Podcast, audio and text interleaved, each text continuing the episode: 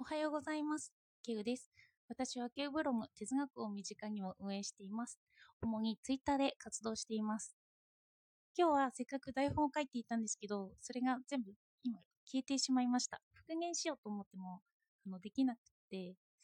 ちょっと手違いでどこかに行ってしまったみたいです。なので久しぶりにまた台本なしで話していきたいなと思っています。今日はまず自分的の自分のことから話していきたいと思います。私はブランディングについてちょっと悩んでいて、今、漫画ブログと哲学ブログの、あとはメルマガと3つをやってるんですよね。でもその軸がしっかりしてなくて、そのブランディングがしっかりしてないから漫画をしっかり紹介できないし、哲学をしっかり紹介できないしというちょっと中途半端なことが続いてました。でも、ブランディングの元を考えてみたんですよね。ブランディングって社会主義共和国のロシアとかでも発達してきていて、それは何でかっていうと、同じような製品とかだと信頼性がなかったんですよね。あの壊れていても同じように普及してしまうというような。そこでブランディングができていって、この製品のものだから安心して買えるというのがブランディングの一番主な意味なんですよね。この人から、この会社からならの買ったら安心だというのがブランディングなんです。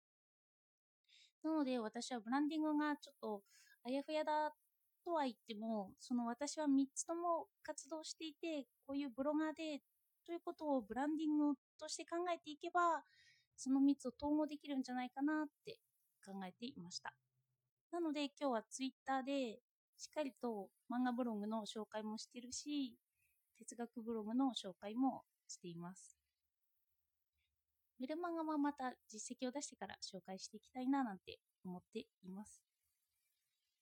そして今日なんですけど、私は多国籍企業とグローバル企業の違いについて書いていました。よかったらお付き合いください。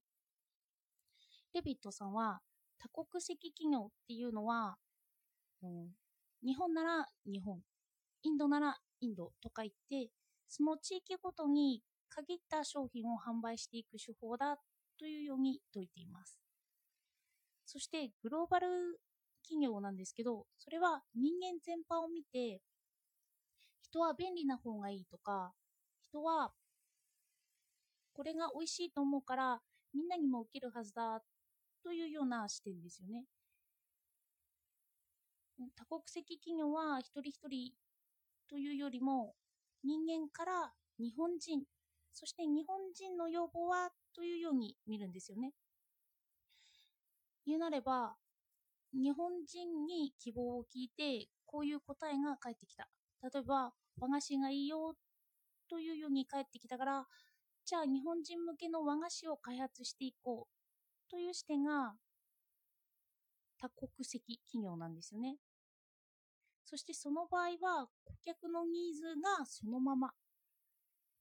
顧客のニーズに合わせてそのまま開発していこうという視点なんです。でも一方、グローバル企業というのは、こう和菓子がいいよねって聞いたら、なんで和菓子がいいんだろうって言って、ここで問いを一個深めるんですよね。和菓子がいいといった背景に、日本人特有の権威とか、そういうのも示していないかとか、そういう美味しさは他の地域にも通じないかとか、その和菓子という回答が出てきた裏をどんどん探っていくということです。なので、その人間の欲というのは結構人間全般としてありますよね。で、そういうのを捉えていくというのがグローバル化の視点です。なので、レビトがどちらを推しているかといったら、グローバルな視点なんですよね。そして、その多国籍企業のそう顧客に合わせてそのまま作るということに合わせていったらマーケティングじゃないというふうに言ってるんです。その人間全般から個人に焦点を合わせてその個人からまたその全体日本人間全体として見れるそういう問いを作り出すことが必要だって言ってマーケティングだというようにデビットは見ています。例えば私は昔にオッカムのカミソリというのを紹介しました。オッカムは普遍化全体を否定しているんですよね。オッカムは人間とか人類とかその元ってないですよね。あの抽象的になっていくようなものはなくてそのあるとしたらその人。私ならキウとかその人一人一人の視点だけがあるよというのがオッカムの主張なんですけどその主張とちょっと似てますよね。グローバルの場合は人間があって人間から個人に行くというようなイメージ。多国籍企業はまず人間があったら次に日本人とか男女とかあとは年齢別とかそう区切ってその区切ったところでの要望を見ていくといった違いです。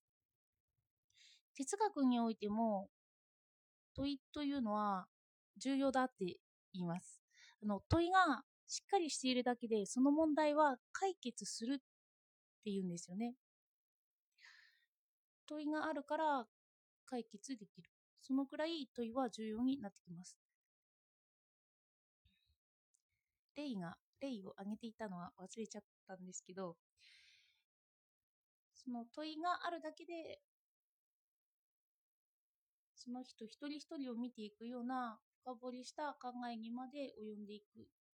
といった感じです。そして、人間の欲望って一人一人にあるんですけど、一人一人の欲望って実は発見しにくいものですよね。私はこの年になるまで自分がこういう発信をしたいとかいうそういう要望とかっていうのは発見できませんでした。なんか自分がいろいろ学んできて、あ、こういうことをやりたいなといったような欲望、そういうものを気づかせてくれるのがまたそういう問いだったりします。だから欲望全体を悪いものだってみるんじゃなくせるような問い自体もあるということなんですよね。そして今日は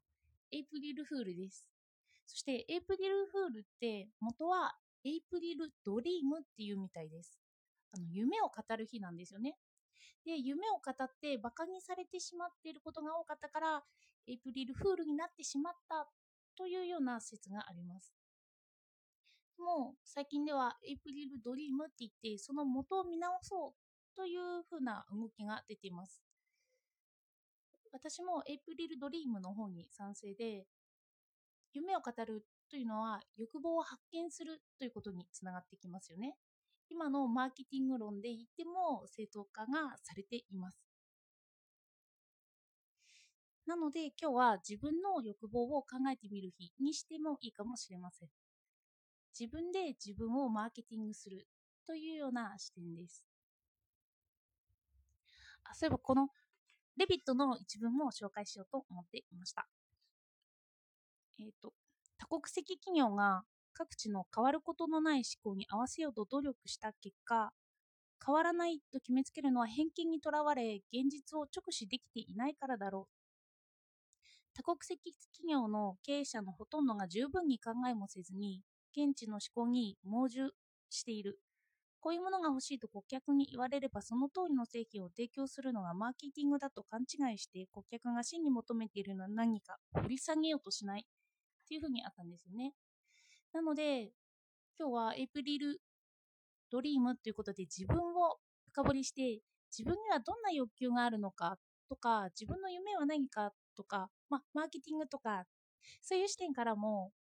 見つめてみるのはいいんじゃないかななんて思いました。今日は台本がないので、途切れ途切れでごめんなさい。では、今日もお聴きいただいてありがとうございました。